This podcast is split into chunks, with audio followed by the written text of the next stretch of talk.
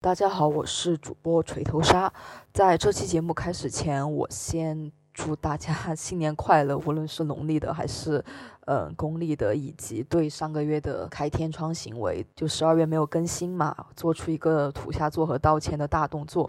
嗯，原因呢，就是我和主播博主嘛，我们两个在北京嘛，然后平时工作很忙，并且上个月两个人都 positive 了。嗯，我的症状相相对来说更严重一点，在床上一度两周躺着，几乎什么也没有办法干，然后加上一些别的乱七八糟的事情，嗯，就没有及时的更新，然后嗯，也没有为我们的用户提供足够的安安全感，所以这是一个道歉。然后我们也会在新的一年里尽量保证我们的更新有频率，嗯，可循有规律可循，然后不会开太多的天窗。听众的反馈我们也会及时的反馈到。这就是一个 在最开始要说的话，然后我们就可以开始这期的节目了。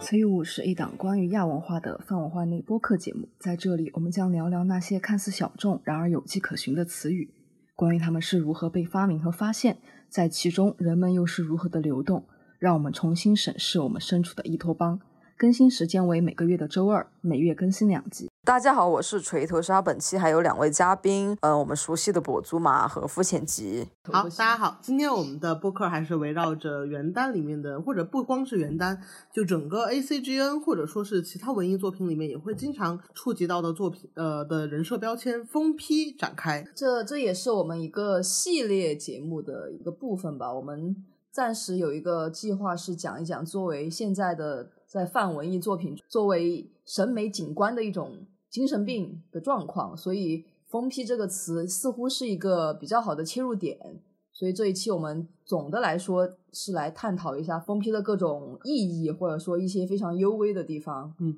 我们这期一共是三位常驻嘉宾：锤头鲨、跛足马和付浅吉。其实“疯批”这个词其实是一个非常晚近才出现的词吧？相比之前，大家印象里面有哪些？是在哪个节点大家开始大规模的使用“封批”这个词呢？我记得反正就是一九年还是呃，《咒术回战》是一九年还是二零年？呃，二零年左右，反正就这这个时间段吧。因为这件下下它的一种推进剧情的逻辑，似乎就是让角色貌似具有非常强力的强力意志，然后干一些不没有逻辑的事情，然后。所以大家反馈到读者身上，读者看完之后就会哇，觉得哇，这个人又强又疯，对，还美。所以疯批是指五条悟还是指夏油杰呀？都有点儿，都 有点儿，感觉都说过。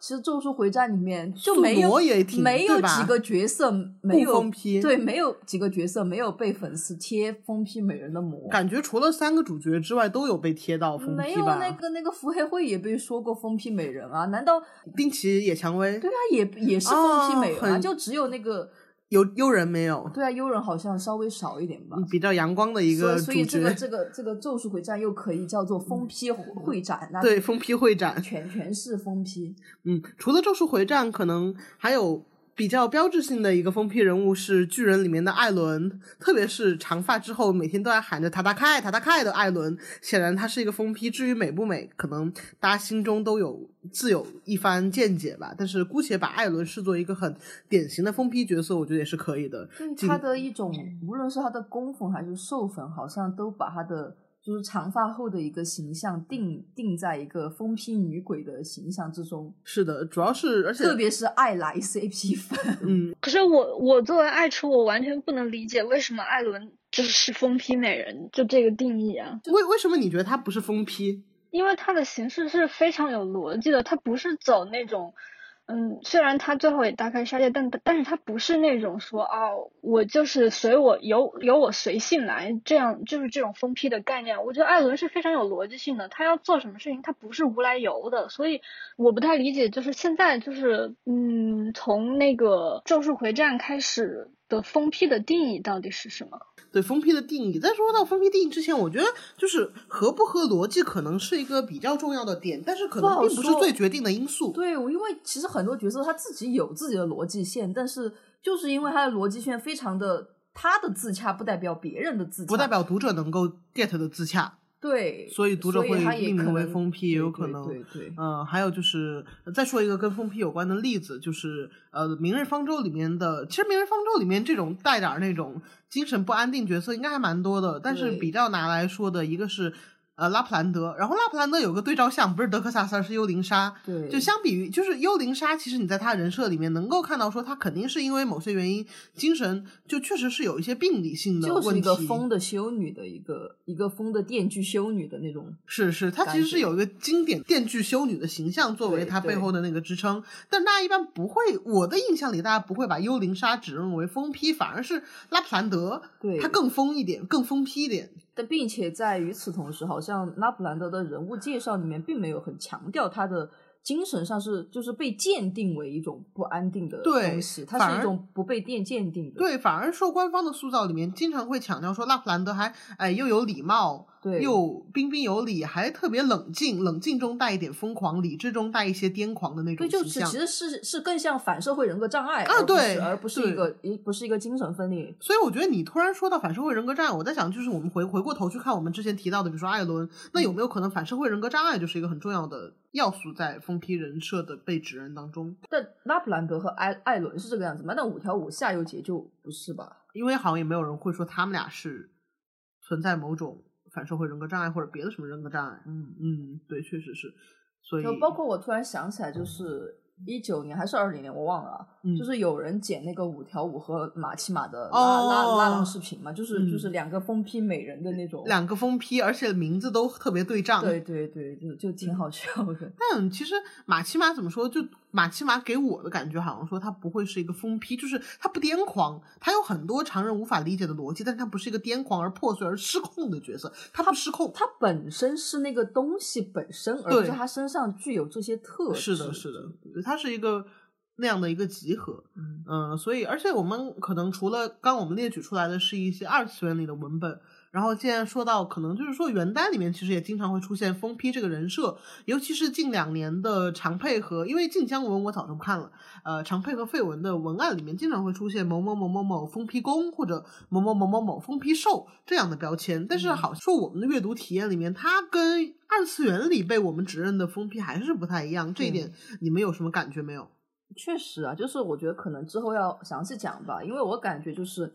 嗯，追星语境下的疯批美人的这个这个词的使用和二次元同人里面的疯批美人这个词的使用，以及原单原单的其实各各有各的偏重。嗯，对，呃，嗯其实不光元旦，就还有网文嘛，就、嗯比如说一些 BG 文里面也会有吧。我记得嗯之前有一部特别典型的文本叫什么呀？就是也是那种强制爱，然后男主特别的狠戾偏执，嗯，一个疯批男的，我忘了名字，四个字儿。对，其实特别多这种文本，但是那那个那个是特别出圈的，因为改编成一个剧了。但是那剧我没看过，所以只稍微有一点印象。因为我最早没有理解，没有理解清楚，就是疯批跟病娇有什么区别，所以我对疯批的印象一直存在于，就是最早是那个原单里面那个叫什么贺海楼，我知道光头公那个光头重那篇重生高干文是吗？陈州呃，对对对对对，就是那篇文就是红起来的时候，就贺海楼这个人设当时特别特别多多人喜欢他，那时候说他好像是病娇吧还是什么，然后就是非常红。之后我就一直以为就是这种病娇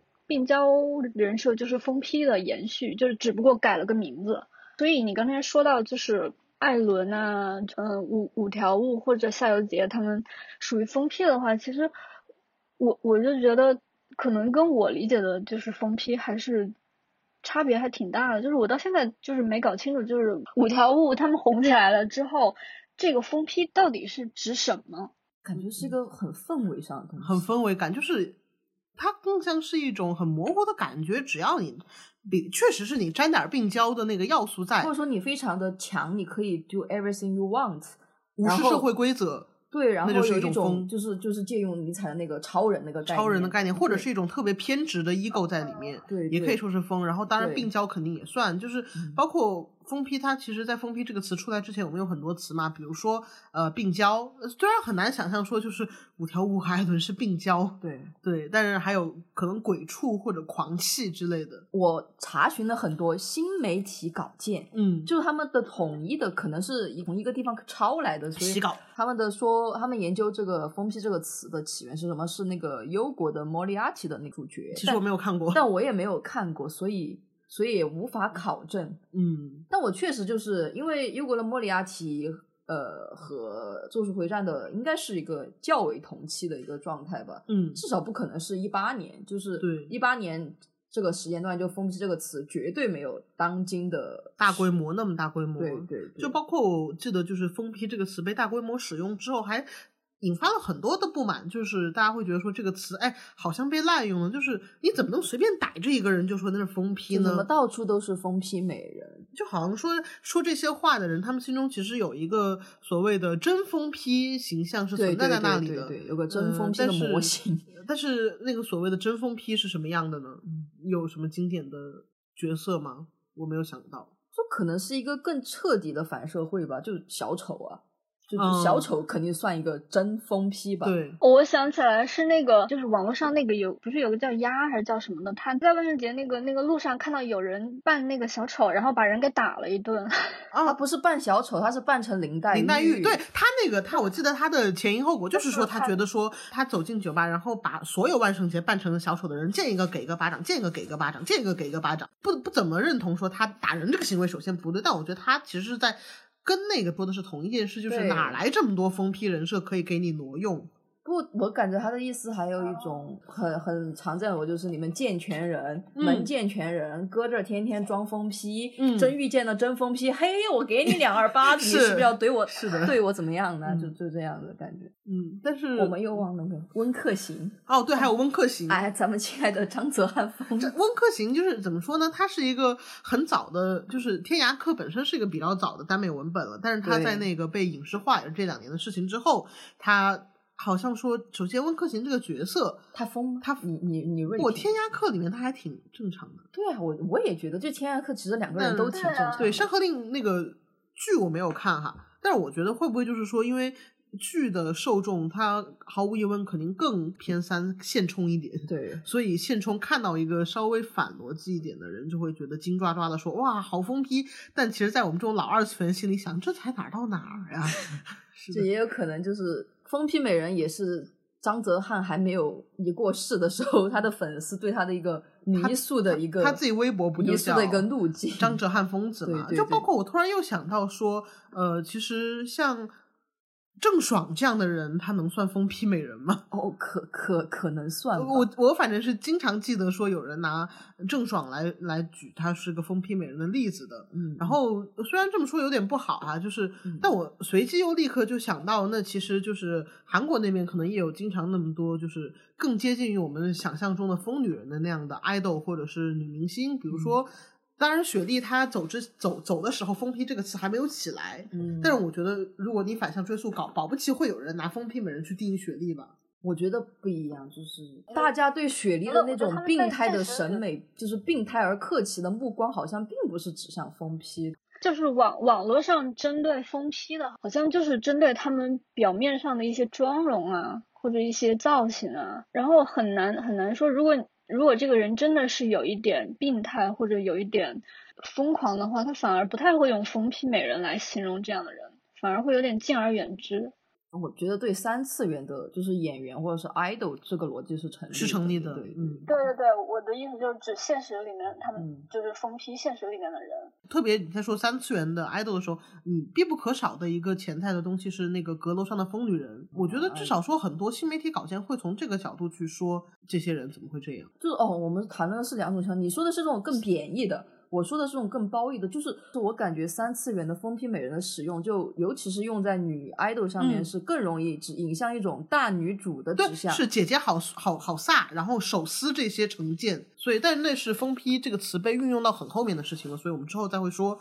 呃，然后包括我昨天在讨论大纲的时候，我也在想，就是呃，为什么我们会对封批这个标签产生了它如此泛滥的感觉？包括说长配，我们在看长配文案的时候，哇，怎么哪哪都是封批？其实我觉得可能就是说，作者当一个原单作者，他有意识的想去卖一种封批人设，他怎么他的塑造方式和读者心中去鉴定封批的这个逻辑存在一些错位。你除了二次元，还有什么原耽文本里面让你印象深刻的封批？攻或者封批受，除了那个陈州里面那个人之外，不好说。他就废文的一些非常典型的封批攻的人设，我稍微形容一下呢？你可以说就是一种鬼畜攻的继承吧，我觉得也没什么两样，就是那种为了得到自己心爱人的身心，无所不用其极。对对对，嗯，类似的吧。然后非常的情绪不可控。并没有一种新的东西。那所谓的封封批工和之前我们聊的渣工又有什么区别呢？如果只是因为题材都是强制爱的话，也会无所不用其极。但是我觉得封批不一定渣，渣不一定封批。我感觉得是我们上次讲渣工的时候有提到说，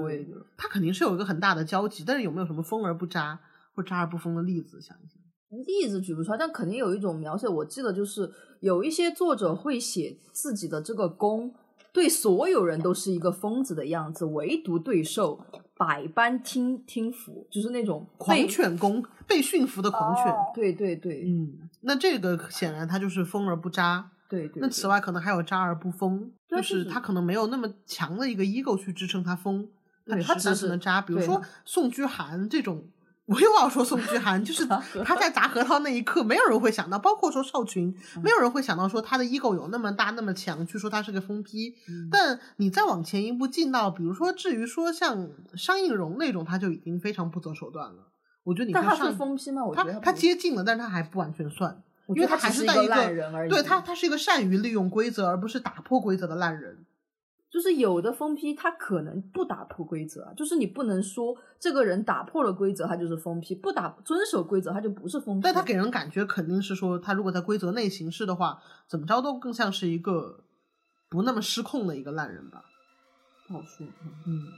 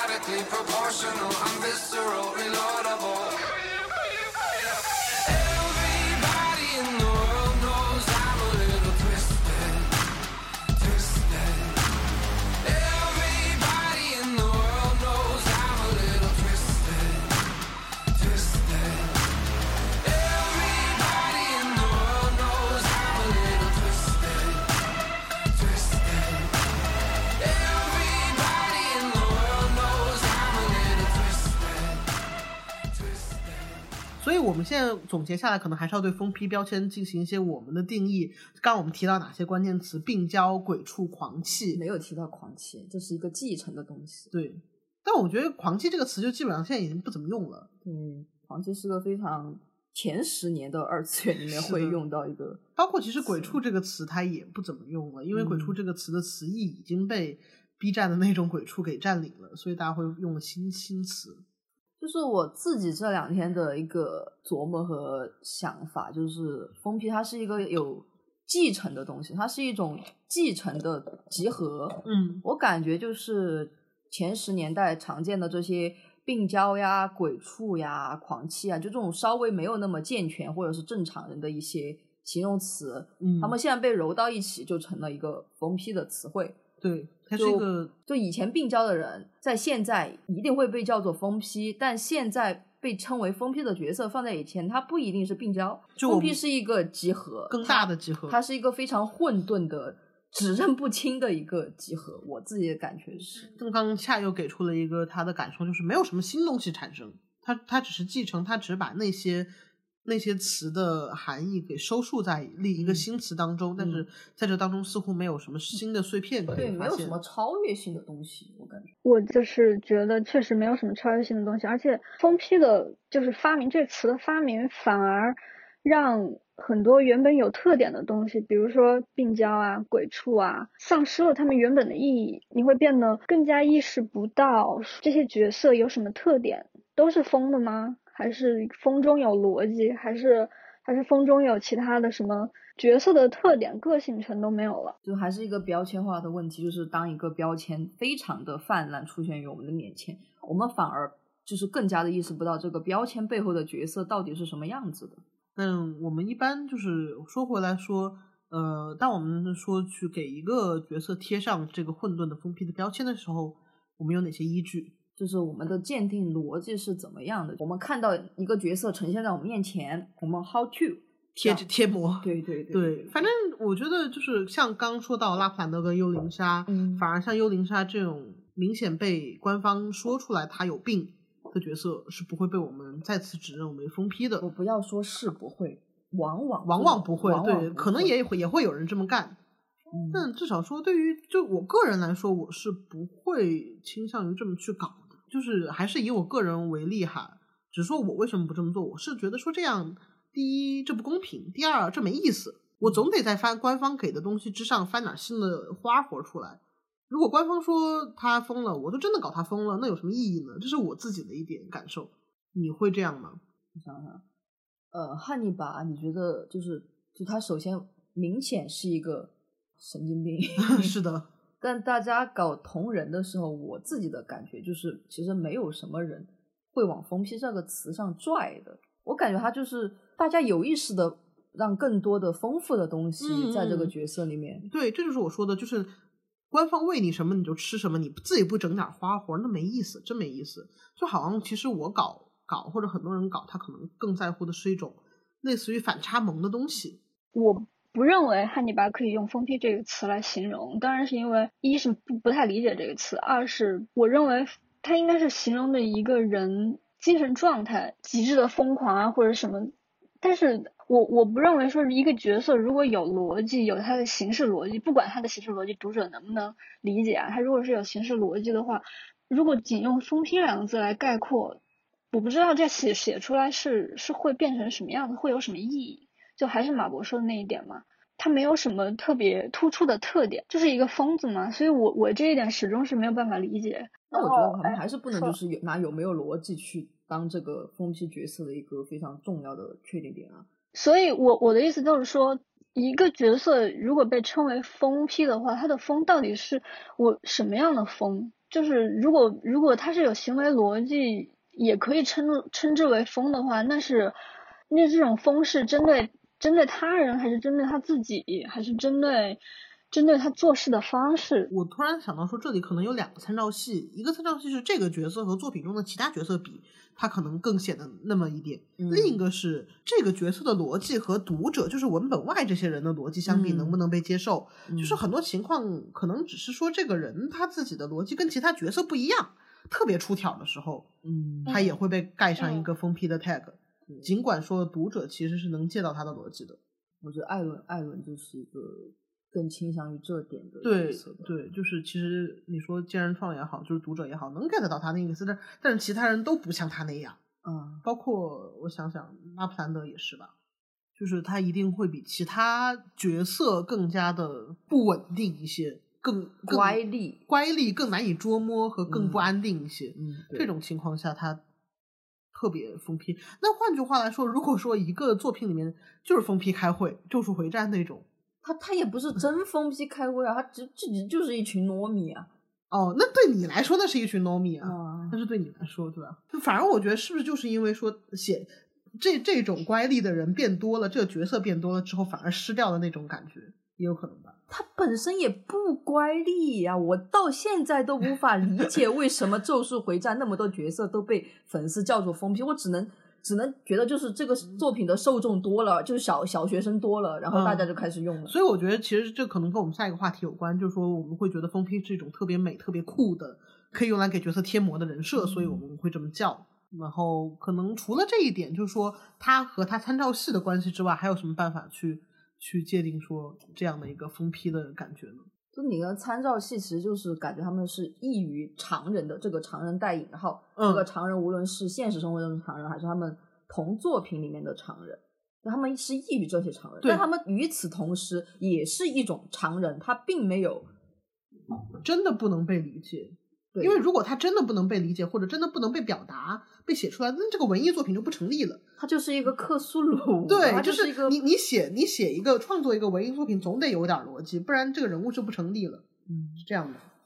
但是我觉得，如果是按照现在就是比如说《咒术回战》那样的封批标准来看的话，其实所有的封批都是可以被常，就是被大部分常人理解，它的形式逻辑是没有道德上的瑕疵的，不是那种说我们不能接受的道德上的瑕疵的。一般有道德上的瑕疵的角色，其实不太被称作为封批。比如说汉尼拔，没有多少同人创作者或者吃汉尼拔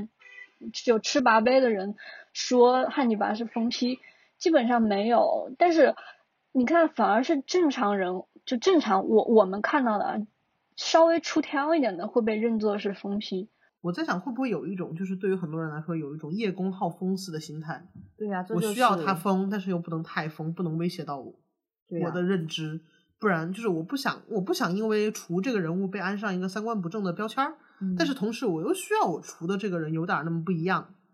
对，有点儿那么个反常的可以说是一个时时髦的点缀，就是他、嗯他疯他疯了，所以这个这个喜欢这个人物可以成为我的一个时髦的点缀。但是你是真正说，其其实其实有没有可能疯批其实是美强残？我不知道啊，美强的一个另外一种形式，你必须得又美又强，你才能稍微有点出格。嗯，我觉得确实，因为我们在说疯批的时候，他经常跟另一个词挂钩，就疯批美人，疯批美人。嗯，嗯，从来没有说疯批丑人，因为丑人不能被审美。从另一方面也像也也类似，就是隐含在其中。虽然大家不会说这是一个疯批强者，但是经常在那种推文帖或者什么标签评论里面也会看到说啊，又强又疯，又疯又强，又疯又美。所以疯美强，他们其实是一个，就是强和美是疯能够在审美中成立的条件。对对对，嗯，对，你刚说到就说尼采那个超人，你要不要再讲讲，展开讲讲？就我大概的讲一下，就尼采的超人概念是一个非常 纳粹的概念，就是我知道一种非常刚社会好我们说到社会达尔文主义，因为我们刚好说到审美和慕强这一点。对对对，就它是一个非常社会达尔文主义的东西吧。虽然很多尼采的研究者会会为他洗白，说这是啊，也不能用洗白这个词，会为他解释他本意不是这样，但是他在后世的诸多语境的使用中，已然造成了这样的结果，就是超人是凌驾于常人之上的，嗯就是所有人都是一个被奴隶的状态，然后超人是奴隶的主人，嗯他是一个非常有强力意志，可以主宰自己的那种嗯神、人的模型。嗯他的点就非常的明显，他就是强，因为嗯他强，所以是个超人，他和别人不一样，所以是一个超人。所以我觉得，呃，疯批他这种我自己的感觉就是，基本上很多疯批他是有自己的强力意志在的，嗯。加上观众对他的审美不可避免的参有，因为他很强，然后因为他很美，然后或多或少有点惨，然后在这样的一个境遇下，他表现了他一种非常不可被击败的意志，嗯，所以他被审美为这个样子，它是一种近似于超人的形象了，我我自己的理解呀、嗯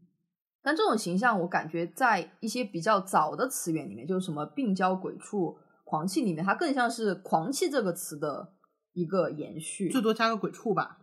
病娇是跟这个完呃全没关系。但鬼畜也不一定吧，鬼畜，鬼畜主要是说他手段非常的狠辣。嗯，嗯，感觉“鬼畜”这个词就是还是偏向于情感关系上的一个词，特别是情欲关系。对，而不而不像狂气，你可以明确的得到一个世俗的结果。，嗯，对，鬼畜一般来说还是跟那种身体性质非常强关联，就是嗯他一定要对你的肉体进行一些非人道的、惨无人道的行为，才能被称为鬼畜。嗯嗯嗯。那你觉得有没有就是，就是他的情绪是否夸张，也是疯批的一个非常重要的鉴定的点呢？就是，哦，我说，嗯，我觉得我们刚刚有提到吧，但是可能没有点出来，就是我我刚刚说的那种特别失控的那种包括说后面可能还会有一些破碎感这些词，其实就是讲他情绪是不但是非常夸张，而且非常无常。但五条悟他情绪无常吗也他没有，但是他非常夸张，就是他比如说他笑的时候是非常非常快就快活快活大笑。对，很很张扬自私的那种东西。哦，懂懂，对他他得是个自私的，就有一种任我主宰的那种任种我主宰。对，包包括就是狒狒里面也有，哦就就哎，其实我突然想，就狒狒就 FF 十四里面其实刚好有一对疯批组合，刚好符合我们说的两个点哈。嗯一个是说他的情绪非常的夸张，喜怒无常，包括他特别的偏执。这个嗯就法丹尼尔他出场的标志性台词就是：“我希望你、你、你、你们全部去死。真的是这样，就突然就出场的一个角色非常的不可思议。包括他其实反派，但是跟其他的嗯有有非常强的逻辑和意志的反派，啊有追求的反派相比，他更像是一个。愉悦的愉快犯，哦每天都想毁灭世界。嗯然后包括虽然说剧情里面试图说去解释说他为什么会有这样的心情，想毁灭一切的心情，嗯但最后好像发现这个解释至少在我这里有没有都无所谓吧，我只是嗯想欣赏他作为愉快饭的一面而已。嗯愉快饭是不需要来由的，而另一个我们经常会认为他是一个疯批的角色是芝诺斯，就是他是一个很标准的符合又美又强又疯，还童年还带点惨的角色。嗯就是他所有的行事动机都是为了找到说一个强者跟他搏斗，嗯跟他一决决一死战，在厮杀中获得那种他存在的感觉，嗯所以他当然就毫无疑问找到了我们的主角光之战士。嗯然后他所有的行为，你把它搬到耽美小说里面都毫不逊色，因为他每次追杀光之战士，在很多光魔光光光之战士受佛眼中，就像在追妻一样，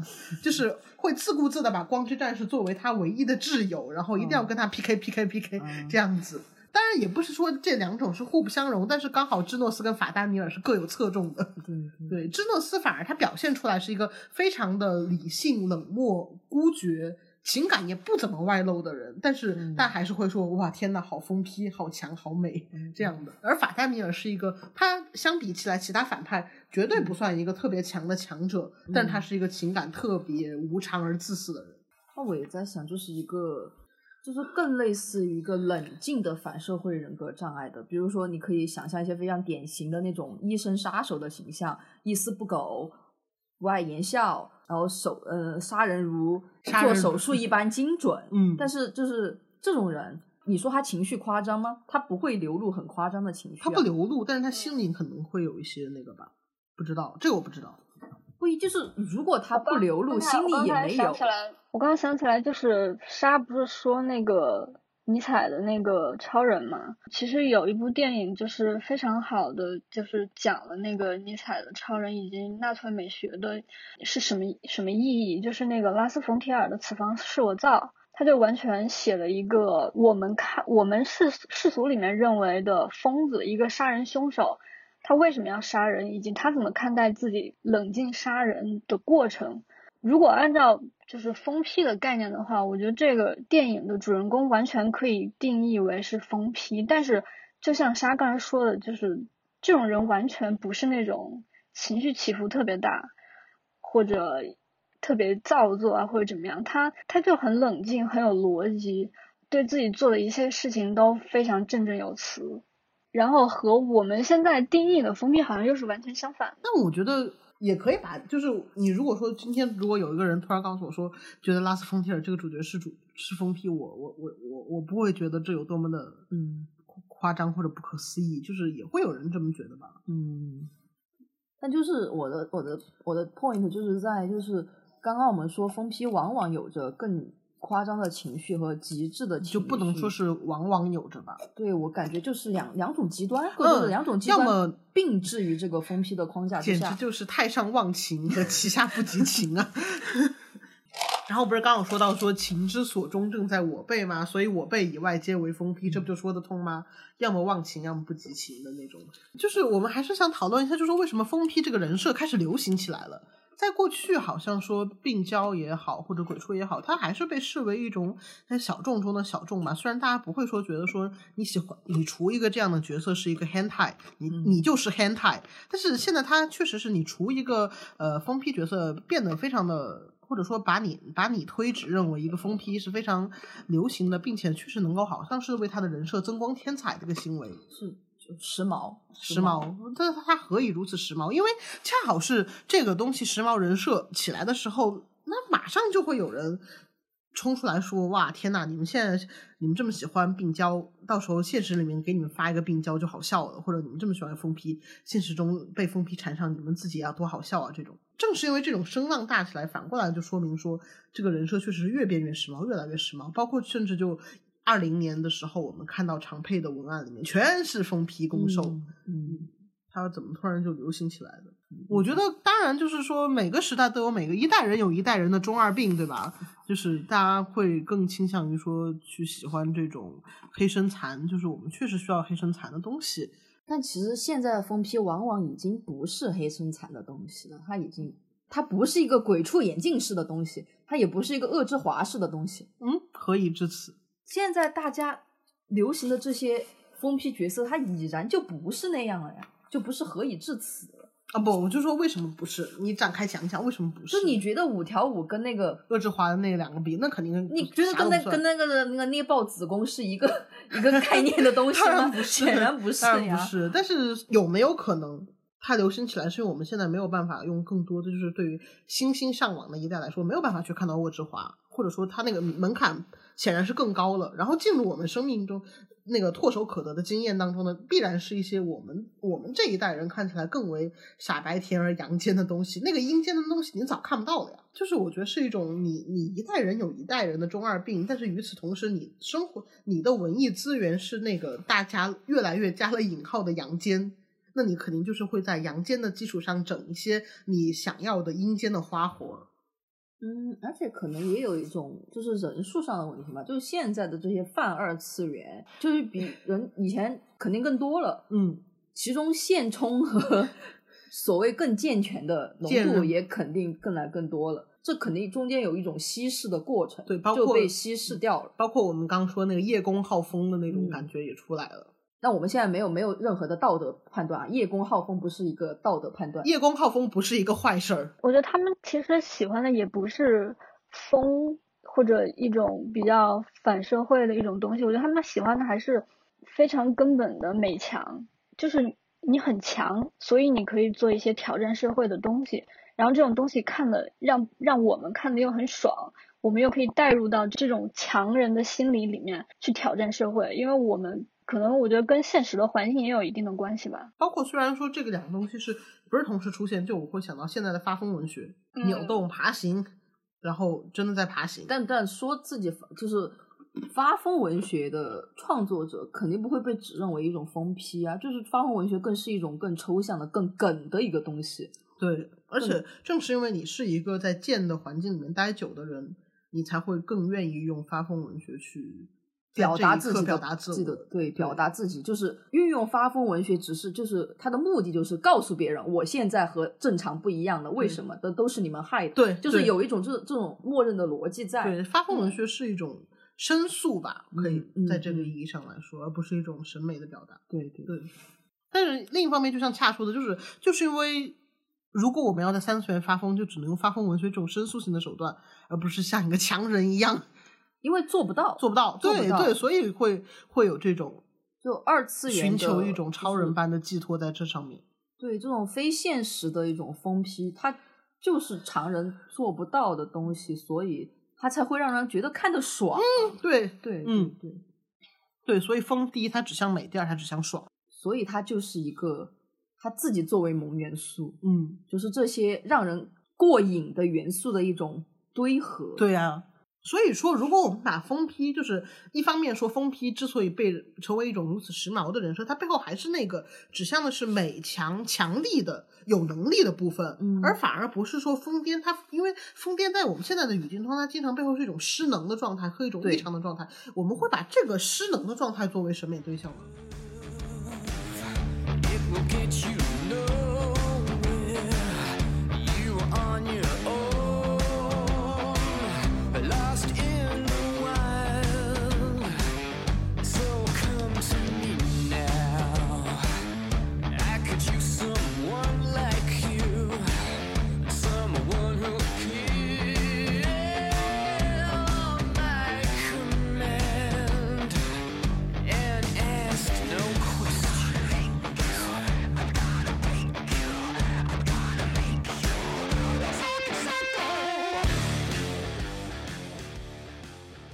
哦，我我想到一个可能有点关系的，但不一定那么贴切就是恰你记不记得以前微博上有个搬运日漫翻译的一个搬运号，然后他非常的木残，唧唧就是他木残，然后还喜欢受被强奸呀、但是我觉得他应该算是他那个时候应该算是病娇吧，他喜欢的。但我感觉就是他那种感觉就不是一个非常强力意志的东西，他的就他更 喜欢一种被嗯戕害的一种状态。对对对对，就是我现在可能暂时想不到一个被戕害的疯批，然后被很多人喜欢的一个角色。因为我现在想到的都是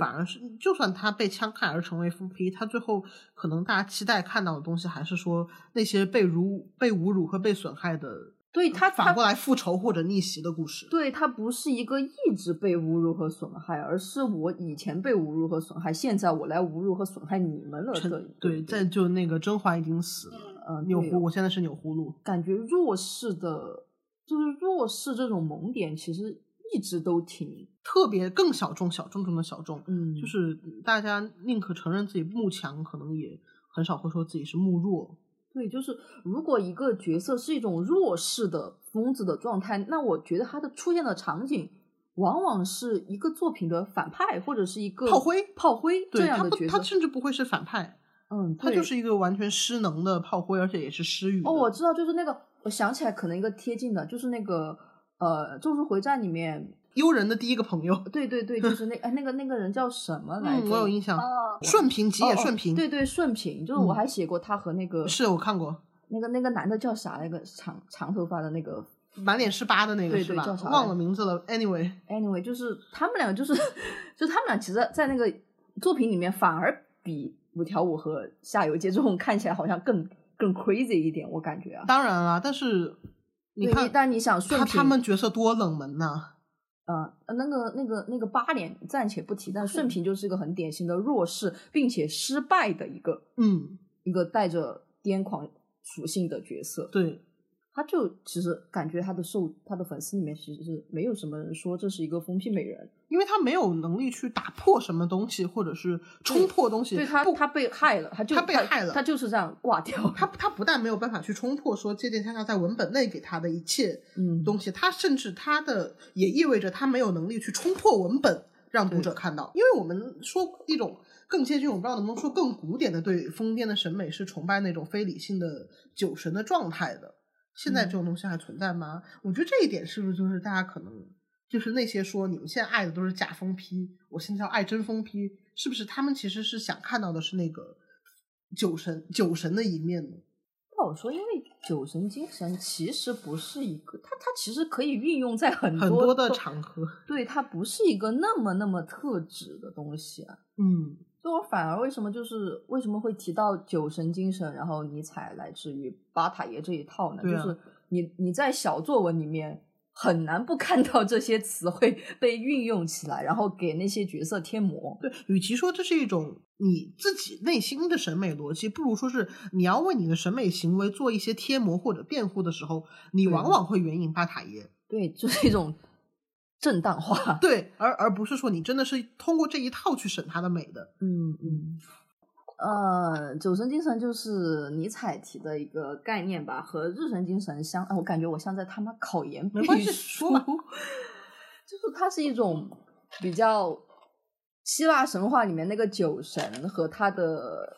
女仆人吧，也不能说，哎，怎么说呢，女女随从们嗯。的一种非常汪洋肆意的癫狂饮酒作乐的那种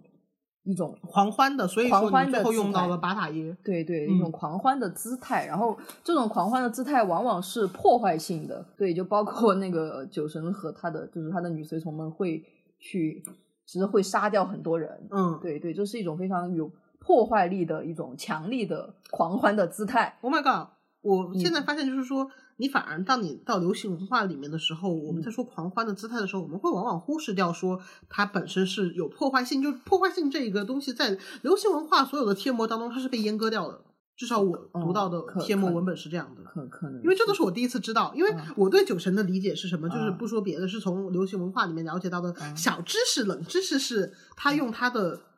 他的他友人的坟头安了一个假阳具，然后开始搞自己。啊就我了解的酒神是这样的人，啊啊 啊！对我我自己哦可能我背书没有背到这里，没有背书是不会讲我背书可能没有看到这对，就是好像会更更更接近于说他荒淫的那一面，或者说是，就他他他到我们老中心里变成了一种以淫乱去去违抗礼教的一种精神的体啊，现，你不要而不是破坏性，你不要在不是儒家的结构不是不是不是不是说以我儒家的结构，而是他到了老中同人女里面，他就势必与我们身上的一些老中性、老中的 curse 相结合起来，变成了这样的存在。嗯，呃，也不是完全不一样，就反正对，其实是有偏离的。但就包括这种，就是因为它的破坏性嘛，所嗯以尼采和巴塔耶才可能从这个模型上继承了一些为他们自己所用的一些嗯东西出来。我感觉在就是现在的封批文本里面，就是很少能够看到，就是用酒神精神来就是贴膜的嘛。你们有看到过吗？我自己其实其实是见过的，嗯，就包括那个 JoJo 那个 Dior 啊，迪奥啊，啊迪奥还酒神啊？对呀、这啊，就是我还以为二乔更酒神一点呢。啊，对吧在我的理解 Dio 就是里面 Dio 对难道啊？我们忘说，可能 Dio 也是一个符合现在的疯批美人的一个 icon 吧？但是因为他太强了，所以强的不够疯，我会这么觉得。不好说。就是你看 Dio 他问什么，你会记得你一辈子吃过多少片面包，这是多么掷地有声而富于逻辑的回应啊！以至于我很难想象说他是一个失控的破碎的疯批。反正我确实看到过这一就是酒神到巴塔耶这一套的贴膜在他的哦身上我能想到的用酒神来贴膜的场景，反而是用那啊个迪奥尼索斯的神格去塑我的角色的这种 Oh 行 my 为。God 嗯，会有这种。，Oh my god！比如说我们阿光啊，阿谢姆也经常被嗯用来就说狄奥尼索斯素，就是但是更多的是用的是，比如说我们心中的狄奥尼索斯是一个爱整活儿的形象一枚呀、就完全那些没了，就大家就只记得他有人坟头的假洋具这个事情。嗯，那与此同时，还有微妙的一点就是，显然哲学史上另一个研究疯子的一个一个人的好像理论，好像在这里并没有那么的 对，为什么我们还 为什么我们还有没有搬出赐予我们栏目名的那位呢？就是我们的光头匠。对，为什么还没有说到光头匠的事情呢？因因为我觉得光头匠其实你可能接接下来我们会说的多一点。就福柯的风跟尼采的风完全是两种概念的风。对，当然当然，就一个是更审美上的东西，一个是更制度上的东西。对，谱系是制学的度上的。嗯，嗯嗯，虽然福柯也说过，就是一些可以拿来给我们这次贴膜个膜的话，的比如说什么没有抽象的疯癫，只有存在于每个人身上的疯态。这不就是我们怎么审美、怎么指认疯批的方式吗？对，这是一个就是指认疯批作为一个混沌词语的方式。但其实我感觉很有趣的一点就是福柯他自己在《疯癫与文明》里面讲，就是现代的疯癫是如何跟随现代资本主义，然后是一个原本正常的东西，原本常见并且不会被指认为异类的东西，如何被指认为异类并进入大禁闭的一个东西吧。就是嗯它是一个，就是一个 cut，对一个将人隔绝隔绝的一个离隔离，对，对，但是现在的逻辑好像是一种历练，就是 把渔人船上的人拉过来，对对把 给我们日一下。把渔人船上的家伙们给大伙儿秀一秀。是，对，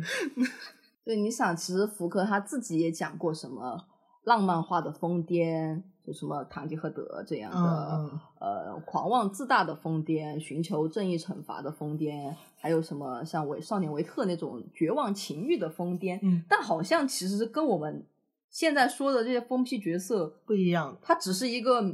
概念上的，好像你可以把这个，如果现在有个公，然后他的受一直不爱他，他发了疯，好像他现在是一个就可以被盖头是一个绝望情欲的疯癫的状态，嗯但他其实并没有嵌入到那个逻辑里面。嗯嗯，我自己是这么感觉就是可能之后我们再去讨论更具病理性的那种地雷女，或者是嗯文艺作品里的那样的疯子之后，我们可能会用光头用的更多一点吧。嗯对我只是突然想到，就是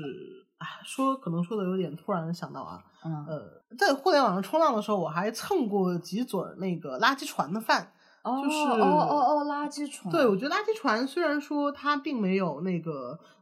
它垃圾船还挺那个的，因它一直在主流的疯批论述之外，但是你回过神儿来一想，这俩人以及关于他们同人创作，不都是一些特疯批的带劲儿的我感觉可能是他们太冷门了，就是他们的冷门和他们真正疯的程度是一种相辅相成的东西。是的，越疯越冷。对他们的疯就是已经到，就是我都有点接受不了的那个垃圾船何尝不是一种愚人船？高中的时候，我一个朋友在搞垃圾船嘛，然后我有幸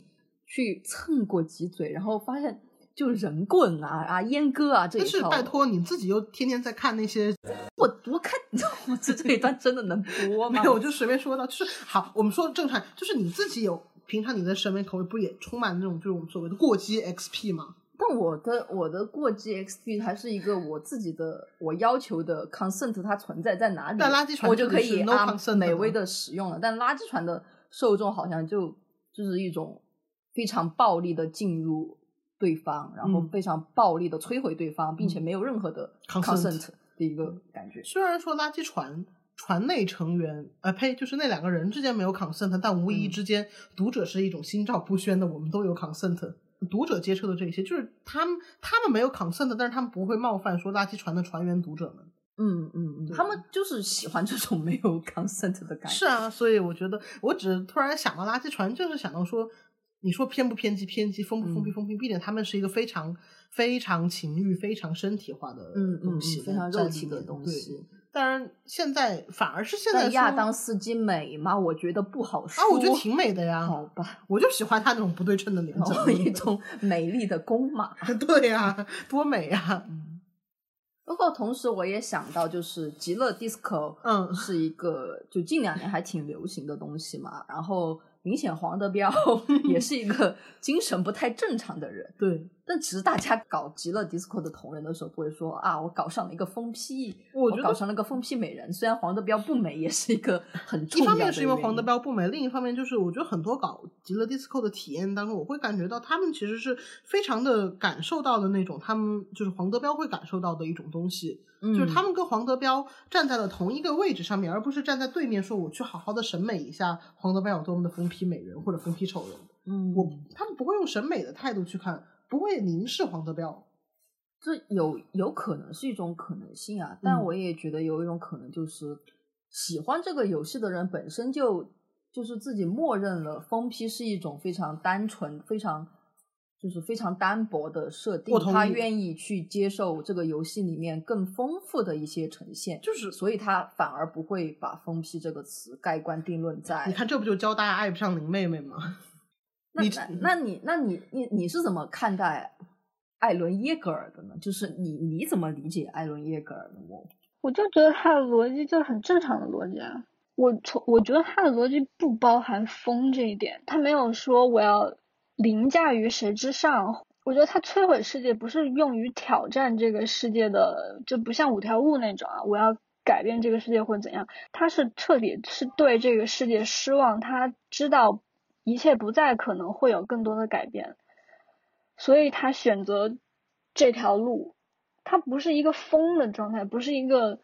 杀人犯啊或者反社会那种，所以我其实觉得他的逻辑是跟他前面的故事是非常能够留就传承下来的。但是为什么会对他变成蛊之后叫他疯批美人这一点，我我一直感觉到不能认同，然后我也不喜欢很多网络上说艾伦就是是纳粹啊或者。或者什么军国主义的，我觉得这种解读都都不是我想象中，就是我我看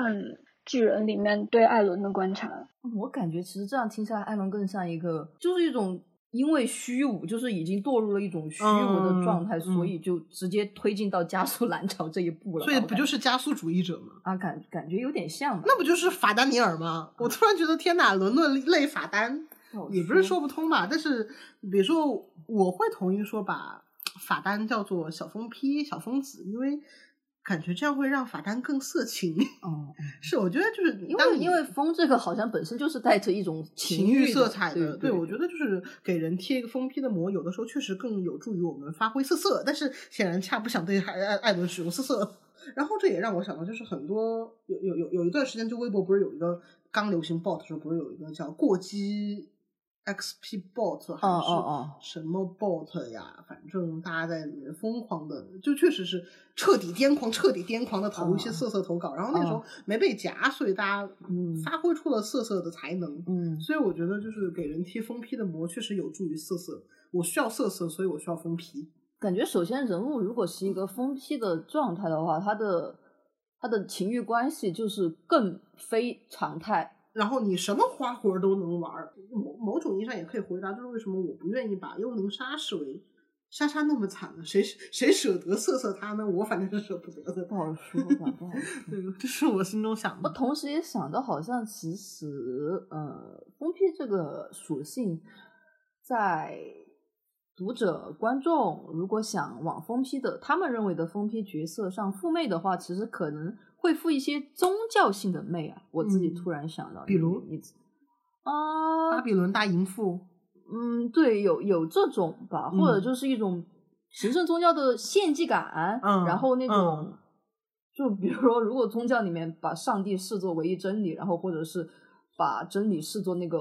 那个源头，嗯然后他们的疯批角色是有自己的一个这种世界的，嗯，所以他们就是有一种殉道，者之感。也不能说殉道者，就是非常的宗教逻辑的一个东西嘛，嗯，就是他们自己自己的世界就是自己的宗教，嗯嗯嗯，就有嗯有一种这样的感觉，我是我自己身体的神。对，就包括马奇马吧，就虽然你不能说，就马你会觉得马奇马是个疯批美人吗？？Nope，但是她确实是个美人。就我觉得马奇马还还挺那个极致的，对，她是一个非常的，她是个不择手段的强大女人，但是很难说她是疯批。有人有人定义马奇马是疯批美人吗？有吧一些一些现充看一些现充看了真的会觉得，就是因为她不能哦不能理解、不可理喻，所以会觉得马奇马是疯批吧。嗯，但反而对我来说，就是我现在回过头来想，就是接着说，就是说疯批会给我一些色色的加持，嗯这确实是因为疯批会给人带上一种这个人的人性中出现了一些下戏，出现了一些拉亏，疯批是这个拉亏的来源，所以他让我好色色。但是马奇马没有这个下戏，所以他在我这里 no no 疯批。马奇马就是一个。我自己觉得他就是一个非常典型严丝合缝的纳粹。对呀、就是因为他严丝合缝且铁板一片，所以他不够疯批，或者说他在我这儿 no 你永远不是疯批。就像希特，你不会觉得希特勒是疯批美疯批，你只是觉得他是一个，他是那个不可直视的恶本身。对，就是那马博可以对那个艾伦色色吗？我没看过巨人，但是你要让我去蹭一蹭艾伦的黄文，我是心心甘情愿啊，很喜欢。我自己就是围观过一些艾莱文啊，他们的一个搞的方法就是一种艾伦作为一种不可抵抗的强力的一股压迫力量来摧毁了莱纳这个软弱的人。嗯，他们的点在这里，我听了耳朵都要爆炸了。感觉怎么感觉啊？艾伦变成了一个大炮击。不好说，就是就是我也不确定到底是艾伦公辅为更喜欢这种搞法一点，还是莱纳受辅为 在那儿喜欢这种 自推被摧残的感觉，感觉不好说。嗯，我其实讲这个专题啊，也不能说讲专题，说的好像在讲课这个系列，讲这个系列，我其实想我的目的其实想说一种现象，就是好像一种引号的病态审美，就是肯定会被批驳为是病态审美的一种审美，就是就是嗯我们后面会讲的一些。典型的那种看起来有点地雷女的那种女角色，嗯就是比如比如比如什么，比如说朝天酱糖糖啊，或者这种，嗯然后或者又是一种日本文字 AVG 里面经常出现的一些非常孱弱的病娇的那种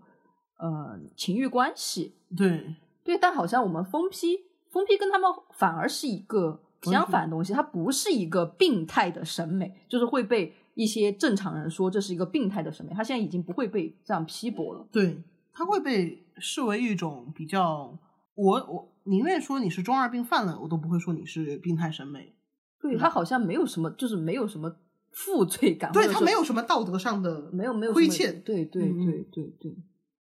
但就其实我们也知道一种问题，就是好像在说疯这个事情上，我们在挪用了真正的精神病人的一种处境，是我们啊就是把一种疾病完全的审美客体化了，然后以至于忽视了真实的痛苦的人的一种处境。嗯，我觉得不光是风，但是风特别典型吧，可能嗯其他情况也会，就是所有的 kink，所有的性癖都伴随着对于真实处境的漠视和奇迹。但是另一方面，就是就像我们说的那个叶公好风一样，嗯对于疯批的审美始终存在一种悖论。你推被形容为疯批，但另一方面，他不能是一个就是真正离经叛道的人，就不他他离经叛道是有度的，对就像是校园文里面那种会破坏校园规则一点点的好学生，然后因为这种破坏会让他的人格更有魅力，但他不是一个杀人犯。对。那比如说夏无呢？嗯，我感觉他其实会被鉴定为疯批吧。我自己其实这两天搜下午广场，感觉其实有这种，对，但你再看，就是这下午广场内嘛，嗯会这么去做它，但是反而是刚好那些很多游戏评论区或者之类的会说，那这个游戏，比如说就像那个说他支持说混沌仙人支持废死那个波一样嗯之类的，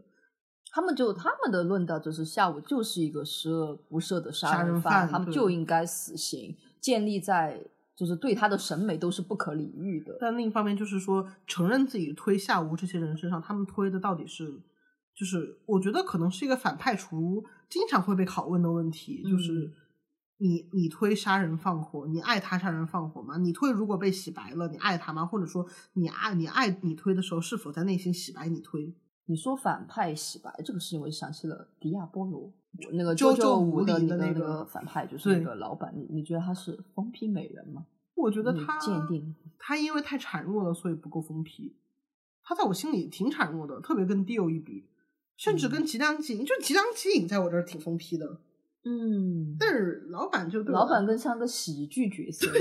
他有点 就是用一种很刻薄的话来说，老板有点 low。对老板有点整活像的 就已经已经变成刘波。对，就特别那个，因为蓉蓉的那个黄振的效果，让他的喜剧效果倍增。嗯而且你会发现，就这种喜剧的结尾还挺 fit 老板的。当比如说换个人，比如说成太郎如果获得了黄振的能力，然后对 Jo 对 Dio 使上这一拳，让 Dio 永远陷入那种求死不能，然后那种荒诞境地中，好像这一切就不对味儿了。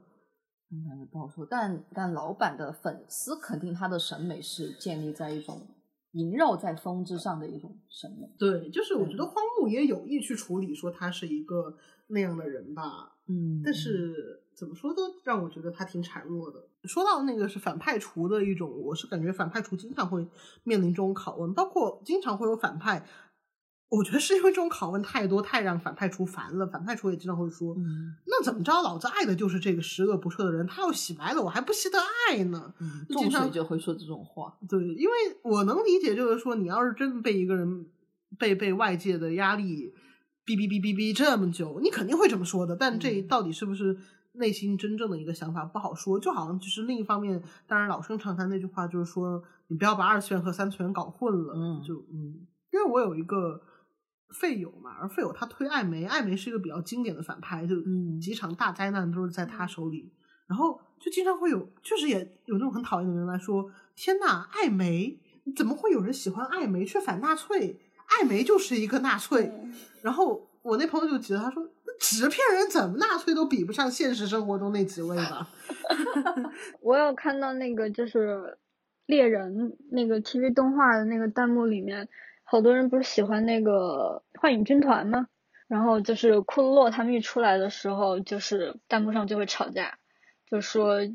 你们怎么还喜欢这种杀人犯杀人犯军团呀什么的。好多人就说杀人犯就是 TV TV 动画里面的杀人犯呀，就是就是喜欢这种，但是我们也没有为他们，就好多人会强调说我们没有为他们的行为洗白，我们只是对他们有一种审美上的赞同。那与此同时，我就想到了我之前玩那个《风花雪月三房》啊，一个非常典型的一个角色 黄女黄女，就是黄女的粉丝会指认她为疯批美人吗？我觉得会。？”黄女哪儿疯批了？黄她女杀了那么多人，还不不是不是说杀人叫疯批，黄女黄女是一个黄女，在我这儿等同马奇马，有有点辱马奇马了。但是我的意思就是说，她没有那个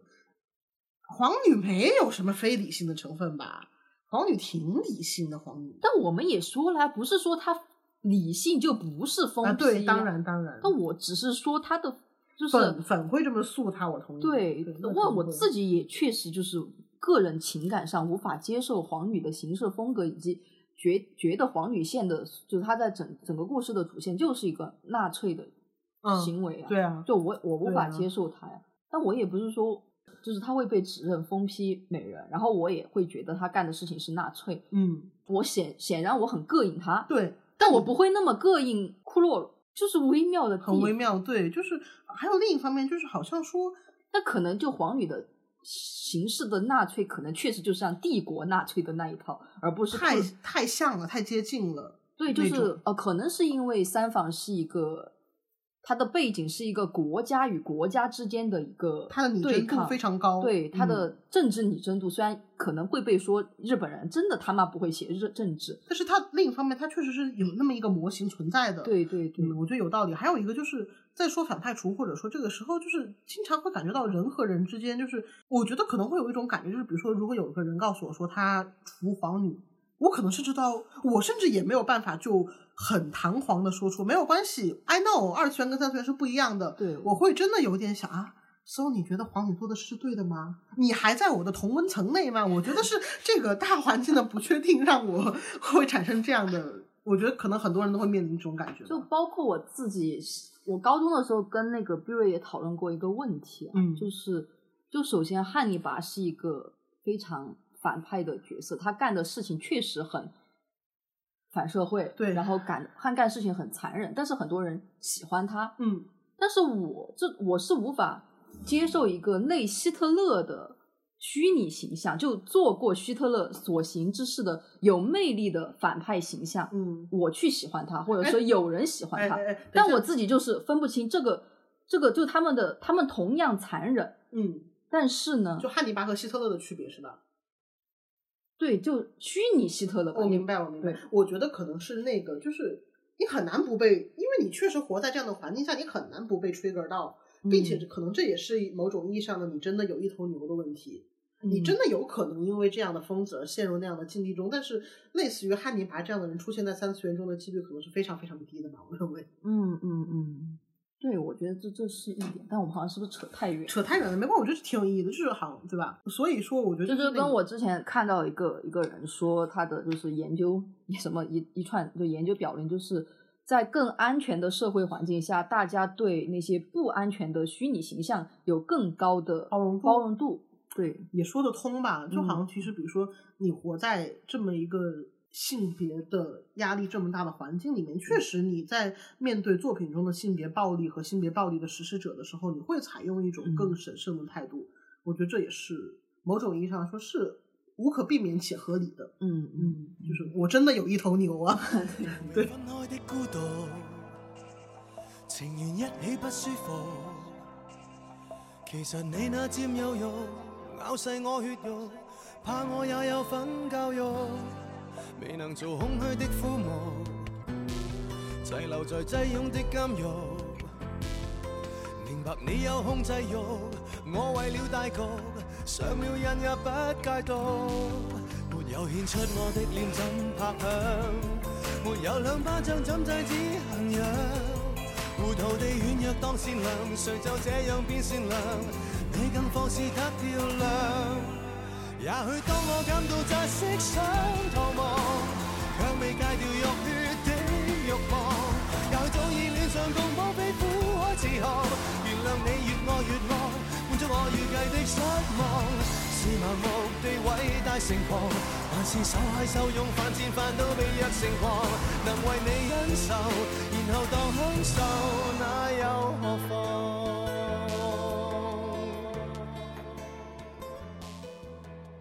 你们怎么看一些就是三次元的所谓的疯批形象呢？三次元所谓的，比我比如是指明爱豆追星方面吗？还是什么？对，比如说会形容一些内娱的明星啊，疯批美人啊，就是他们的这个疯批的标准又是什么？为什么会想把一些 idol 安上疯批美人的标签呢？这就是我觉得哦，我自己来先说，因为我今天 ITZY 不是新歌出了嘛，然嗯后最近在那个音音乐银行打歌舞台每天都有嘛，然后我自己看今天看申优娜直拍的时候，就很多弹幕说啊，娜娜疯批美人，好美好美。嗯，就我自己感觉，他们的疯批美人就是建立在一种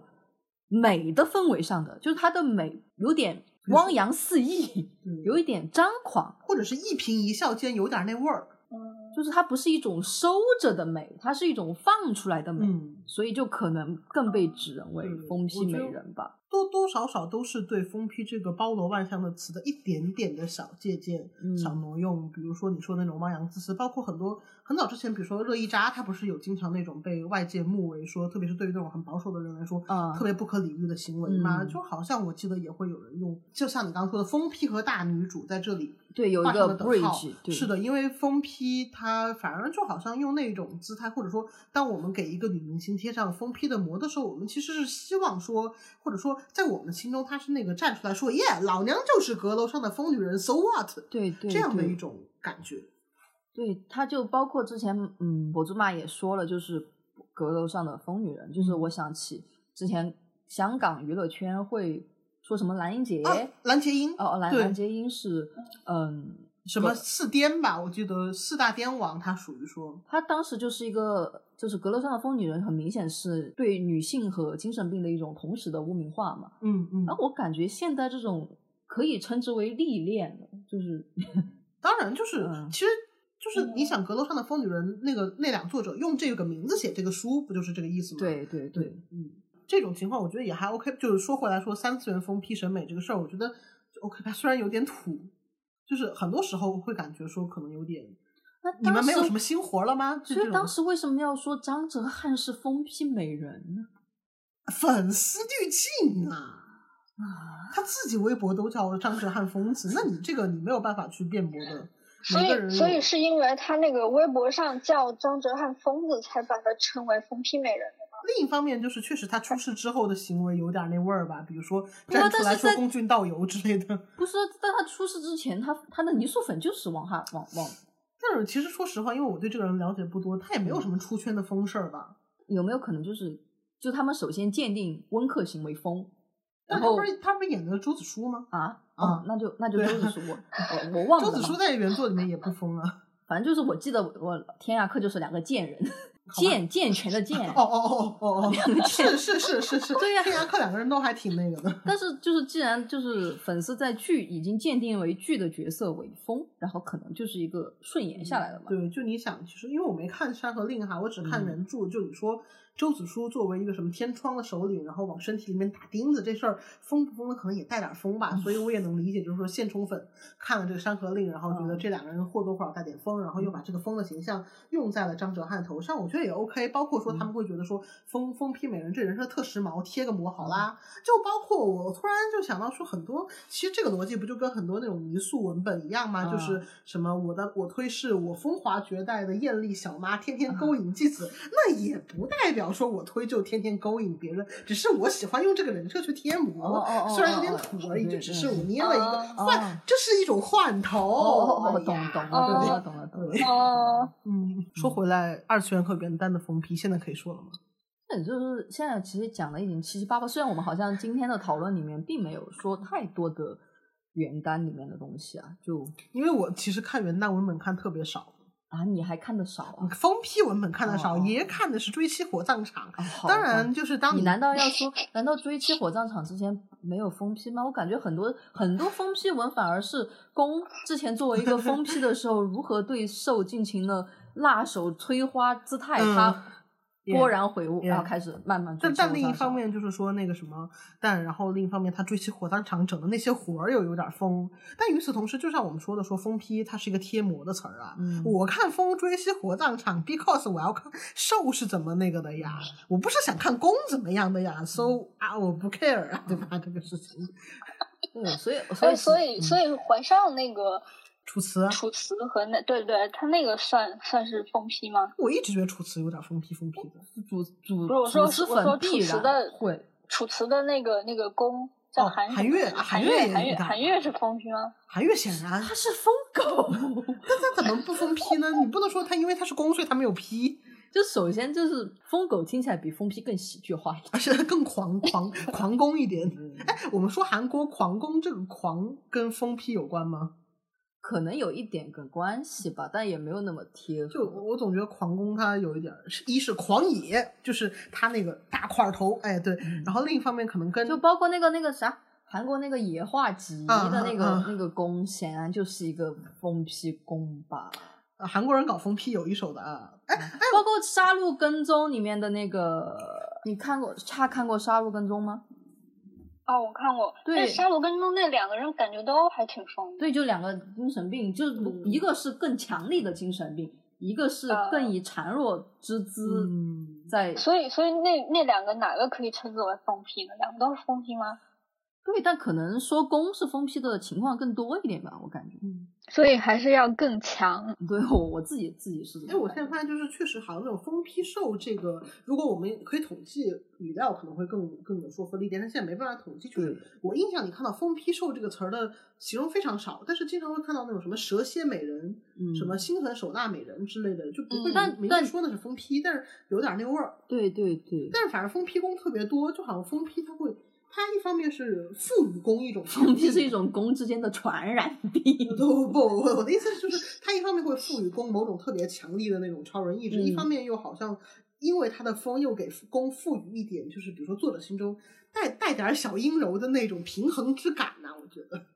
不好说，就是性别平衡之感，我觉得不好说。嗯，确实不好说。因为其实很多很多的那种疯批宫的黄文里面，就是宫就是一个很阳刚的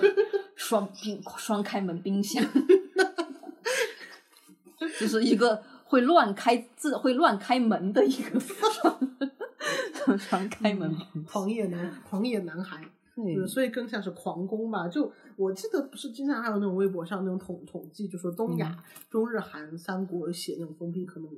就非常刻板哈。我记得就反正韩国是有狂双开门狂攻，然后嗯日本可能更地雷系一点。嗯然后老钟是什么我忘了，我觉得老钟太老钟太包罗万象了。对老钟有点不可琢磨，因为老钟现在还没有风格化呀。对我感觉是这样的。嗯那我自己其实感觉，就二次元的疯批，就是虽然虽然元旦的疯批也有一种不可避免的指向慕强的一种倾向嘛，因为其实很多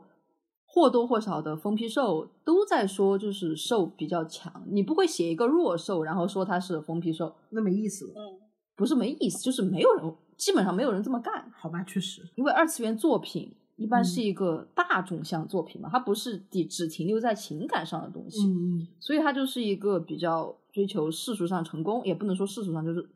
爆款。对追求成功的一个慕强的东西。嗯但是你想元旦，元旦基本上还是停留重心还是人物之间的情感纠葛吧，嗯所以元旦里面的疯批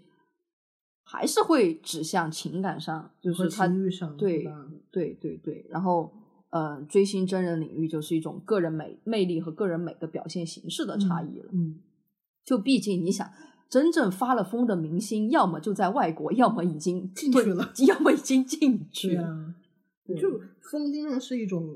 卡里斯，就是你想卡里斯马这个词儿又是从哪儿来的呢？对吧？嗯嗯，这样的感觉，就是感觉好像说现在流行开来之后，也经常会有那种重新去指认说过去的作品没有被贴上标签，甚没有被贴上封批标签，甚至是没有被贴上我们之前说的什么鬼畜狂系病娇标签的角色，也会被纳入到这个桶里来。比如说，我我虽然没看过啊，就是格里菲斯好像是一个典型的例子吧，你说说呢？嗯，我我对《剑剑锋传奇》也就是路过蹭一蹭，我也没有怎么看，恰看过嘛，没有没有怎么看过。然后就就当做一个点缀的元素啊，就是嗯格里菲斯主要是太美了，太美了，以至于可以疯一下。然后好像又是一个非常带劲儿的人物，嗯，啊，反正现在其实还是很很能看到有粉丝在说他是一个类风批美人的，会把这个标签打在他身上。对，而且我现在觉得，就是说，对于很多同人作者来说，虽然说 OOC 不 OOC 依然是一个同人圈里面始终会吵下去的话题，但是很多同人作者也不太 care 这个事情了。就是嗯他有足够的底气不 care 这个事情之后，更多的时候，那其实就有点像三次元明星搞换头。其实我们二次元搞同人又何尝不是在搞一种特别匹配的换头呢？嗯在这种情况下，很多人也会被指认为疯批，就是其实是与其说是这么做更贴原作性格，不如说是这么搞更带劲儿。疯是一种带劲儿，嗯，然后还有那个猎人里面的，就有一个词叫猎人三美，然后是哪三美呢？就是团长和伊米，哎，伊尔伊尔迷还是伊伊尔？哦，对对，那个那个人的名字我忘了怎么念了。还有那个就是那个西索，哦，对，你说他们是病娇吗？好像也不是。嗯你说他们是鬼畜吗？好像也不是。啊，你说他们狂气，可能或多或少带点狂，但其实可能在以前的同人的一个语境下，他们并没有被打上这样的标签。嗯但其实现在看一些近些年来的他们的一些嗯 Mad 剪辑也好啊，就个人像剪辑也好，还是什么贴膜小作文也罢，就 还是会就是“疯批”这个词，“疯批美人”这个词就贴到了他们的身上。嗯，因为很带劲儿。如果按我的标准的话，猎人里面这三个人，嗯，西索和叶尔弥大致可以贴为疯批，但是库洛洛不不是疯批啊，他跟那个汉尼拔和艾伦部分有点相似，就是他如果是疯批的话，他没有办法带领这个幻影军团走下去了。他是非常理智，然后有计划的一个一个人。如果是按我的标准的话，我觉得库洛洛完全不能算作疯批里面，但是西索和叶尔弥倒是可以贴一下。我感觉我的疯批的理解还是比较偏向于光头福柯的理解，就是疯疯，它是它是它不是一种非常社会化的东西，它肯定是那个没就是缺乏理性的制约的。但是，一种非常有理性、非常有逻辑，即便他的逻辑你不能理解的人，我觉得他不能算是一种疯，而是一种边缘性的理智吧。是一种孤勇者。Oh my god！然后西，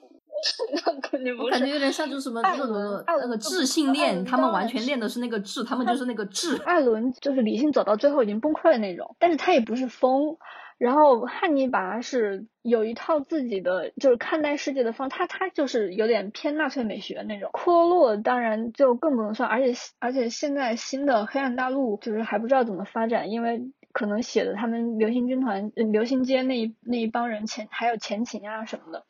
所以你更不可能把它当当做一个就完全是癫狂或者说非常疯狂的人去理解。可能是因为我理解的疯还是比较偏制度化一点的，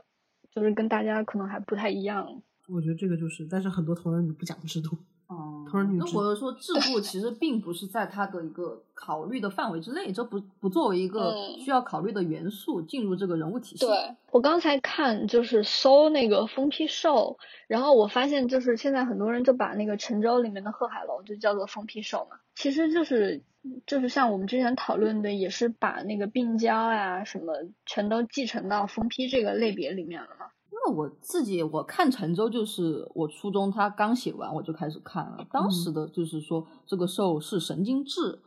甚至也没有病娇这样的词吧，我感觉就是说他有病，他就是他就是物理有病啊，嗯嗯，就反而陈州怎么说呢？我感觉攻比兽更像疯批。对呀、就公是那个光头，对吧？就反正我我就记得公他妈年纪轻轻当上了省长，对对对对对对对，我是一直觉得说他更 公正那个一点。对，公也不正常。而且我看到就是他们现在就原单里面强调的封封批兽，还有一点概念就是一定要把公吃的死死的，就是它的疯是是能让公非常非常非常爱、非常受不了的。所以我觉得其实其实原单原单里面的封批概念可能是相对于角色之间的。嗯嗯，是而且必然或多或少带了蛇蝎美人这样的概念，因为只是这样讲的话，对怀上早期的一些兽就是他妈的他们定义的疯批兽啊，像楚辞啊、杨九啊这种的。嗯对，那我我同时也想到现在的就是一个现在比较流行的一个文学论坛，虽然他自己有自己的安全性考虑，所以可能不会太多的呈现在大众面前。他们这个论坛里面的一些非常，就有一些非常他们风格的疯批攻受的文吧，嗯我感觉他们的他们就是更审美化的一种画，封批为极致的审美。怎么怎么审？你说就比如说，如果我爱了你，爱着你，我要爱到杀掉你，爱爱到想要把你永远的困在我身边，一种非常审美化的东西吧，我是这么觉得。而且他们的笔调也会有一种，你说他是学林奕涵也好，就是我确实看到过一个哦写封批攻受的作者说自己的这些遣词造句是从林奕涵那里学来的，我当时觉得很微妙很。微妙，当然，然后也也可能或多或少受到了张爱玲的影响。肯定啊，对他们的那种，就是我光是这样描述，你就可以想象出那种遣词造句是什么样子了。嗯这种语言的质地，其实和无论是晋江还是还是常配，其实还蛮不一样的。那其实当你在说张爱玲，就是学张爱玲，张爱玲她是就是说回来，她不是那种海派文学，然后你又能跟现代性的那种癫狂给扯上关系了。当然讲到就是说，你说她的很多文学资源可能就带着那种对疯疯癫的一种，嗯，你作为人的那种精神境况的表达。我觉得就是这种东这种取向肯定是跟他们的文学资源是有关的，还不光是嗯说一个萌元素消费的问题。继续吗？就是他其实可能继承的是另一种，虽然可能也是特别特别曲折、特别经过了很多层类的文学传统的事儿，那是另一回事儿。就是那有没有可能就是一种，因为张爱玲是接受过西洋那一套，对呀、我就是所以我说的是是就西洋是现代派的那一套，那一套就是其实中国那种文学资源的那一套。古典的中国的古典传统里面还有风这种审美元素吗？你你更多的是锐评一下，我自己感觉我是记不得了啊，我随便，我只是觉得就是，与其说是那种，就是古典文学里面更多的像是精怪、古鬼神精怪嗯那一套，就是它同时也是一这个像是一个更自然之美的东西，更自，然之美，更而且更更，它同样也是无视规则的那个东西。但它不会是风。对，嗯嗯对，就真正的疯子秦始皇，嗯大家不会说他是个，嗯，就是至少夸他人不会说从他是个疯批上来夸对他。对，我觉得就是其实可能更多的文学资源是来自于就是现代派或者先锋文学了。有没有一种可能是从日本文学继承来的呢？就比如说像太宰治那种，哦，确实，当然肯定有，特别是你看那些搞文野的同人里面，对啊，多少靠那些对搞文豪野犬的那一对套是还挺，就是从他们自己的推的作者的那些文学的一些遗产吧。嗯虽然他们推的作者的文学遗产肯定也受的受到了西洋的那个当然啊文学对影响。嗯，对，就是那个文学论坛里面有一些人喜欢写那种，就是比如说我喜我爱你爱到想杀死你，或者想把你困在我身边，这种我个人感觉最早接触的就是基本上就是从日本文学里面对，就是一个非常母多一点。题的啦。对非常耽美的原初状态的一个东西，嗯感觉嗯是一个，而且就就更阴暗和潮湿一点吧。对，而且我觉得很多时候也是一种，就是你在外面那些大文学网站，我不想再看那些纯纯傻白甜的阳间玩意儿了，我来这边整整整个大活，嗯这种心情也是有的。我觉得更多的像一种对于现在这种阳间阳间之物的叛逆。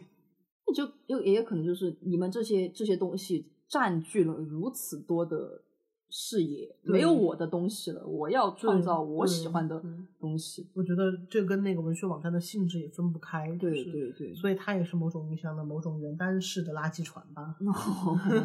就是可能说你内心想要这么去表达，当然你最后写出来的东西是不是如你内心所想那么的具有突破性，这个不好说，但是它确实嗯是一种尝试吧。对，差不多今天我们聊了一聊封批这个特别火辣的。火热的人人设标签是怎么兴起来的？就是除了说它作为一种我们当然随手可用的，就是说啊，它是一种萌元素啊。除了这个东西之外，它有没有别的什么的东西在里面？以及说我们当我们在推一个封批的人的时候，我们内心的那个话语到底是什么样的？嗯大概是做了一下这样的考察，虽然也很粗浅。然后这个东西其实是我们接下来要整的一个大活儿的先声。对，我们可能后面就是也不一定就是紧随这期之后啊，就至少在那个带路的 list 上，就我们可能会聊一些嗯、呃比较典型的女疯批的形象，就是也不能说疯批吧，就是带着癫狂性质的一些被审美的二次元女性，嗯，就像所谓的比如说地雷女啊，啊或者是疯女人呐、对病娇之爱啊这一类的。对对对，因为为什么要把性别拎出来呢？因为我感觉就是男疯子和女疯子在现实层呃现实层面上有一个非常大的区别。嗯，你自己运用在文学作品也好，二次元作品也好，你在在创作的时候，你或多或少是有不同的价值倾向的。当然所以所以我觉得不能混在一起讲。嗯另外一期可能是讲一些更典型的、更具象的，嗯，在耽美作品里面出现的男疯子的形象呀，比如说什么鬼畜眼镜，嗯，然后就包括那个什么乔基，啊，乔基的乔基，也不一定是耽美，因为日乙这种比较病病的恋爱模式还挺吃香的。我感觉这是一个非常悠久的日本那边的审美的传统，嗯，所以我感觉也挺值得一讲的。差不多本期就是这样。这一期好像就大家好的语速都比较快，嗯，挺好的。我觉得我们也陷入了一种癫狂和 兴奋的狂欢当中。那就到这里吧，拜拜，拜拜，拜拜。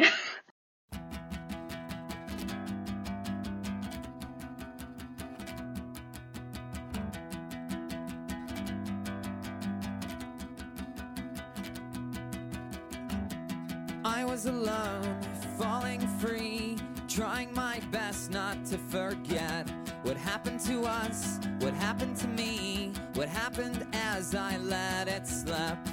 I was confused by the powers that be, forgetting names and faces. Passers-by were looking at me as if they could erase it. Forget to take your meds? Baby, did you forget to take your meds?